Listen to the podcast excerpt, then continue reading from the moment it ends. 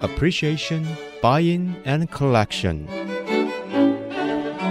艺术 A B C，艺术入门的三部曲，艺术收藏的必修课，让您成为品味出众的艺术鉴赏达人。您的家成为风格独具的私人美术馆，实时与艺术之美对话。艺术 A B C，陆杰明主持。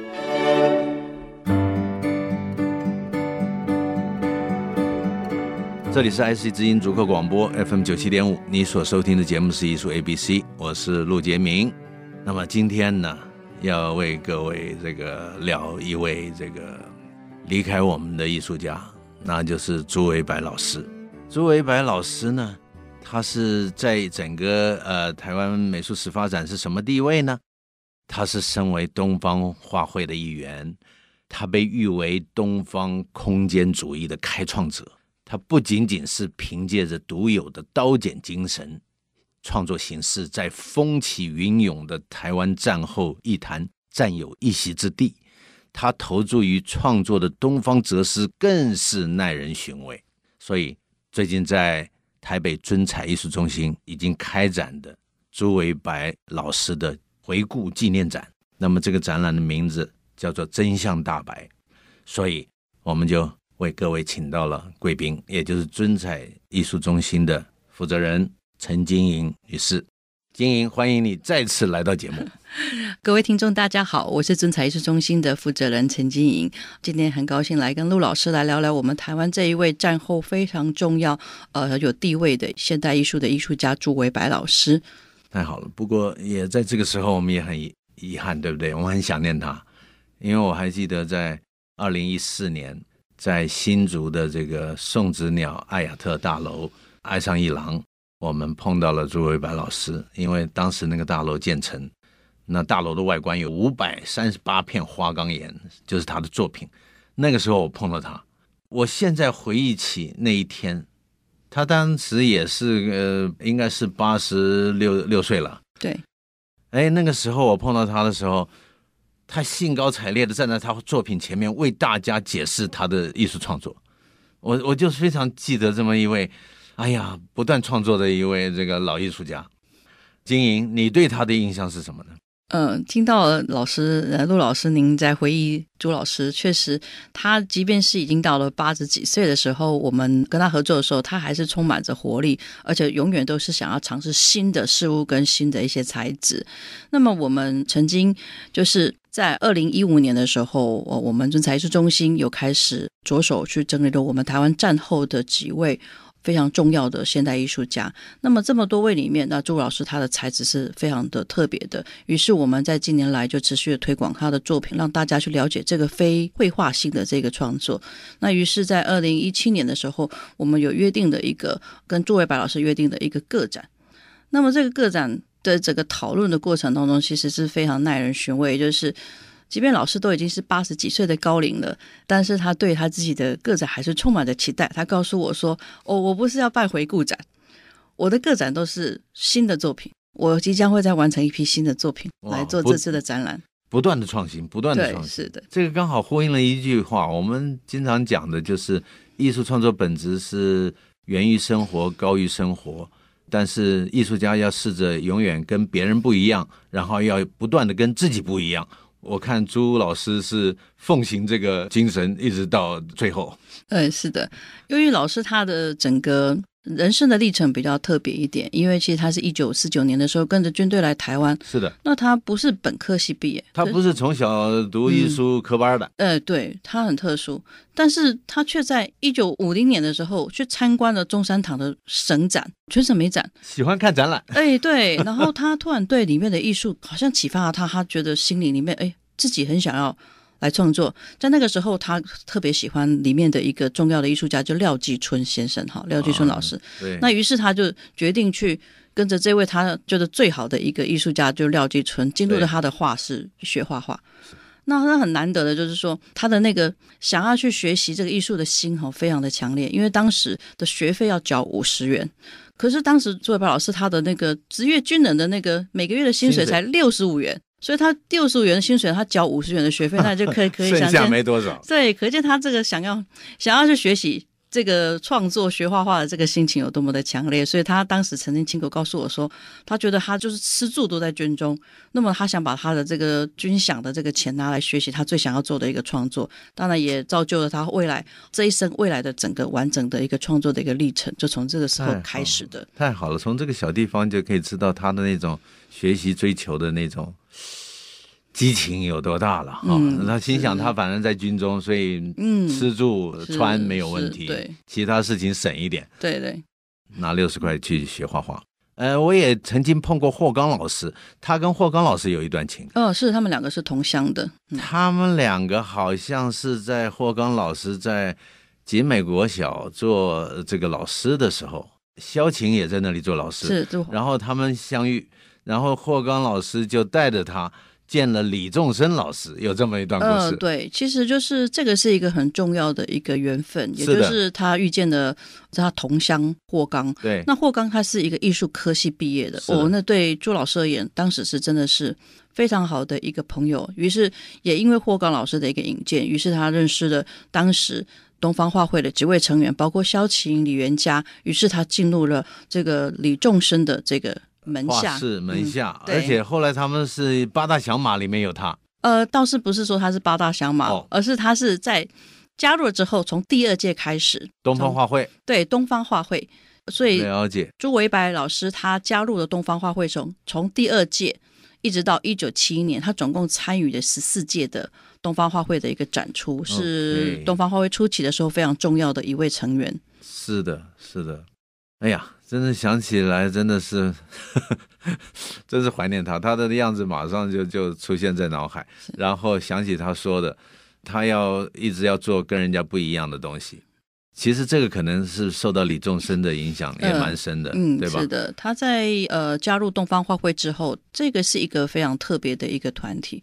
那这个东方画会去取它的一个奇义，就是好像太阳旭日东升，嗯，然后它每天每天它都不断的循环，然后充满着生命力，就充满着新的一个开始。是的。那于是，在东方画会初期的展览的时候，几乎每个成员，你们他们都会呃能够跟随着李仲生去做非常创新的事情，然后忠于自己自我，嗯，然后不断的。去开创一个更好的精神性的一个一个作品，所以在东方画会的初期的时候，几乎朱维柏尝试过所有的题材跟材质，所以他不会说局限是油画啦，或者是说是水墨，所以他尝试包括非常多的木刻，还有包括比如说玻璃板的东西，甚至油漆的作画。所有一切他想要去尝试的材质，他都在东方画会的那些展览里面把它呈现出来。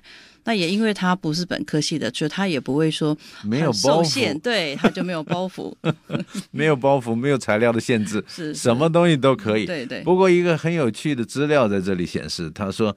朱氏家族三代都是裁缝师。呃，是的，他们是南京的呃世家嘛。那从他的祖父、他的父亲，还有他的兄长，都是从事裁缝师傅的这个工作。那也因为这个裁缝的这个事业哈，这个家族事业，所以朱维白他对于整个这个空间学哈、空间层次跟材质，他特别的敏感。那也于是在他的这个好像基因里面，他就对于这种纤维的这个敏感性特别的高，嗯、对。这个又说明这个来自生活高于生活的做法了，对吧？是是，因为他跟他他的生命脉络有关。他小时候一定是家里接触的都是这个布料嘛，对吧？对对对。然后剪裁师傅嘛，对吧？所以他的刀剪精神是从这里来的。呃，是的，他的刀剪精神跟他对这种好像材质的层次变化，他有一个很特别的一个美感，这是来自于他从小耳濡目染的一个家庭。太好了，这个。那这次呃，尊彩要办这个大展，题目叫做《真相大白》，你要不要为我们介绍一下？哦，是这个缘起。尊彩艺术中心呃，在六月六号的时候已经开始了朱外白的一个回顾展，题目叫做《真相大白》，由我们国内知名的学者教授廖仁义老师以及呃很长期研究朱维白艺术的刘必旭老师两位来共同来策划这次的一个展出。这次的回顾展《真相大白》，主要是希望能够透过这个很完整，从他最早期的这个素描作品，哈，以及说整个过程里面有非常多他实验性的一个过程的一些成果的一个呈现的时候，让大家能够很深度的，而且一次来了解他这位很特殊的、很创新的一个代表性的一个艺术家。那同时在这个展览里面，呃，也会有多次的一个导览活动以及座谈会的一个举办。哦，太好了，有专人导览。那那一般的听众要是想听导览，是要怎么做呢？呃，就是在我们的整个呃，对，在我们的展期里面，我们会公告几次的专业的一个导览，由策展人的一个导览带领大家能够去参观整个很完整的展览。同时，因为它的材质非常的特殊，对，我们也能够去针对这个材质跟各位来解说这个材质的整个运用。跟跟朱老师他这这个这一生里面很特殊的一个人格特质，没错，我觉得朱老师的作品更是需要专人的导览。为什么呢？因为在朱老师的这种创新的这种各种材料的运用上，其实你假如不去听导览的话，你可能只能看一个形式的这个平衡啊、和谐跟美。但是事实上，有专人导览的话，你可以更深入的了解他为什么打破平面而走上立体的一个一种状态。我们先说到这里，待会儿再回到艺术 ABC。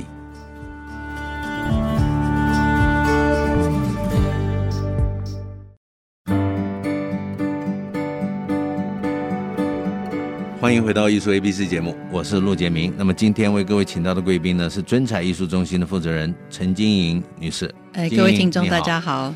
那么朱维白老师的回顾纪念展在尊彩艺术中心已经开始举办了啊。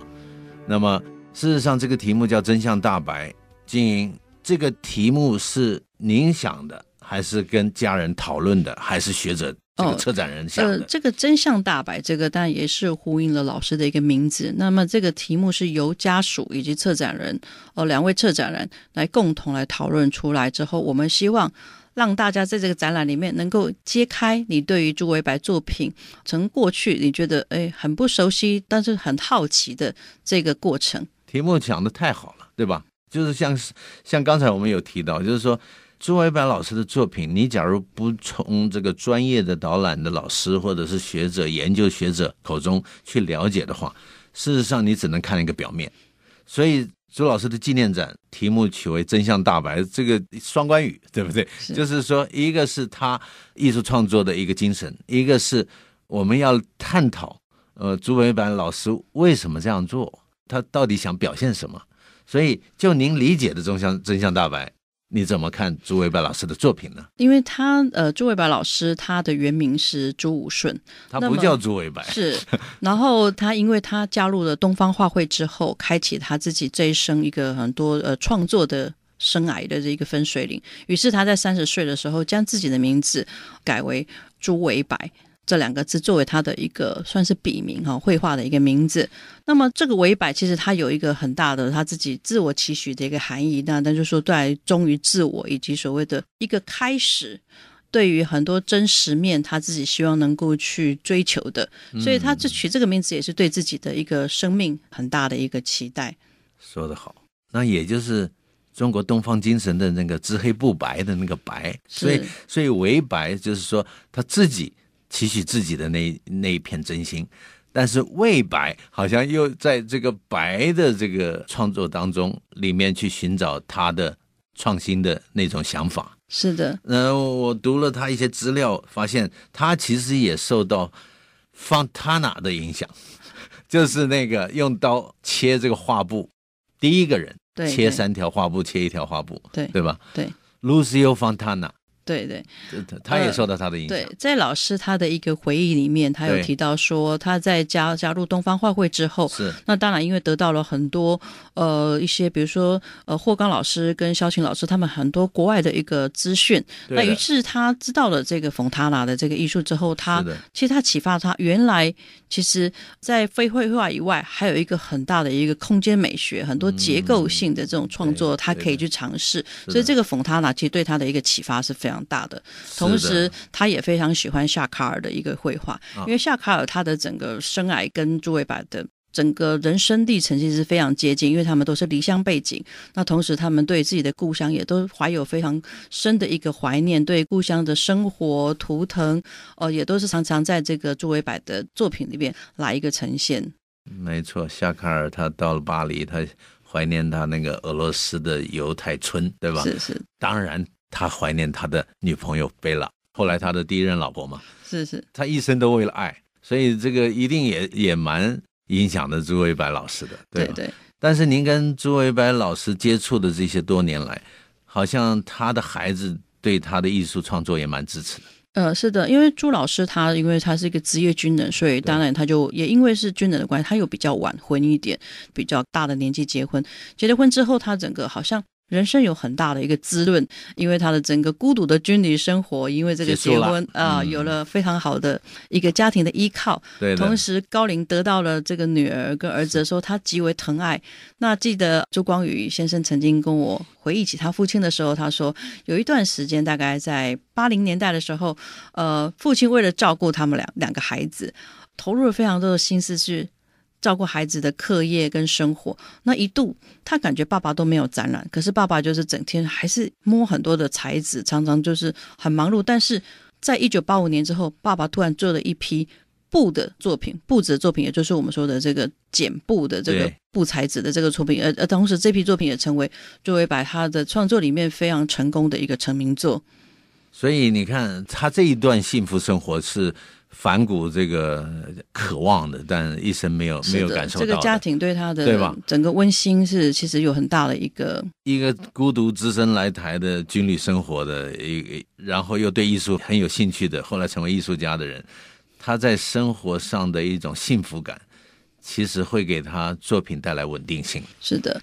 同时，在他婚后，因为在东方画会的前期的时候，他做了非常多各式各样材质的一个实验，包括铁丝、宝丽龙怎么的材质的实验之后，在他结完婚之后，突然之间他的生活有很大的改变，于是他又开启了他另外一段木刻版画的一个历程。那么，当然，这个木刻版画里面的这些内容。呃，有他在台湾的这些经历，但是也有非常多是他梦里面一些故乡的情景，或者比如说他故乡那个地方的一些风俗的一些图腾，所以他的画其实是同时具备有两个不同时空他自己的人生的这种环境的一个反应的。所以在他婚后，呃，八零年代的后期，其实他也发展了非常多木刻版画，所以他的创作这个。创作力很强啊，是他一段时间就有一个新的系列，一段时间就有一个新的系列，所以你可以看到他一直不断的想这个如何去创新，如何跟自己不一样，这个是很难得的。那这一次我看到呃有一个座谈会会安排在呃六月二十七号，对吧？是。那除了两位学者策展人。好像还有他的孩子，哎，对的。那你要不要介绍一下这个座谈会？好的，嗯、呃，在这次展览的期间，在六月二十七号的时候，呃，我们也即将举办一场座谈会，同时邀请了策展人廖仁义以及刘必旭老师，啊，以及。朱维白老师的公子朱光宇先生啊，以及我本人会在这次座谈会里面来呃，为各位来细细来分享朱维白他这生里面的很多的创作的一个历程。当然，家属的回忆也能够让大家更能去了解说，为什么他会做这些这么特殊的非绘画、非典型的这些作品。同时，他这一生如何来坚持一直走他这种很独特的一个创作。的一个形态，那当然，由由于他这个很独特的创作形态，但影响到他整个展览或他自己生活的生计。可能后续我也会各位来来聊聊他的如何用这么特殊的创作形态，但是他能够去一直坚持的下来。对，我们希望这个陈经营总经理。能够留下来，我们在下一集单元再好好的聊一下他的这个想法。是。那么事实上，在这个座谈会，我也期待啊，艺术 ABC 的听众朋友有兴趣的可以到场聆听。当然，去感受朱维白老师的作品是很重要的。不过，实在你很忙的话，请问经营尊彩有没有现场直播的一个设计？呃，是的，因为由于今年其实很多人都。哦，你知道疫情的关系嘛？所以我们大家都是发展了很多线上的一个导览。那这次我们也会特别呃，为了这比较忙碌的朋友或者是不方便到场的朋友，我们会制作一系列的一个直播活动，以及或者是录影的方式，让大家能够透过电脑好以及呃这些手对手机能够来观看整个展览的场景，以及精彩的一个导览活动，以及讲座的一个活动。尤其是这个专业策展人的导览，对吧？那么，请问你。大家如何知道你们的那个导览时间？呃，我们的整个导览要上官网吗？对，呃，可以到我们的尊彩艺术中心的粉丝专业啊，欢迎您可以来粉丝专业里面来查看我们的整个展览，同时你也可以来透过报名的方法哦、呃，来参与我们所有的全部的导览活动以及座谈会的活动。太好了，那最后跟大家分享一下，朱维白老师在艾雅特大楼他的大型的公共雕塑。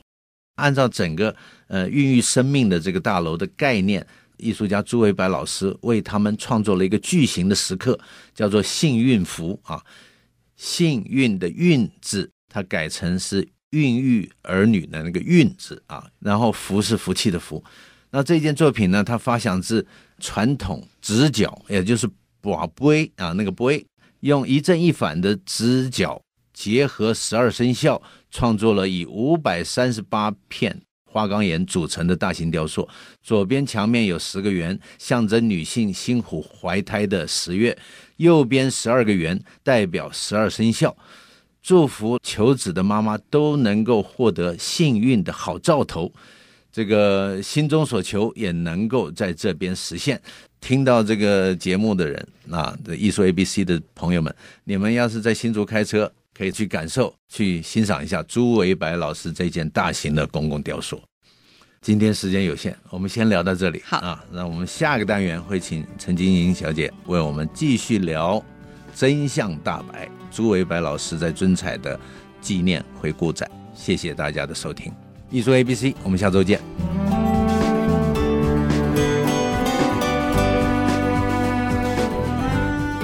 以上节目由爱上一郎赞助播出，放松心情，静静体会艺术的美好。iArt Gallery 让您爱上一郎。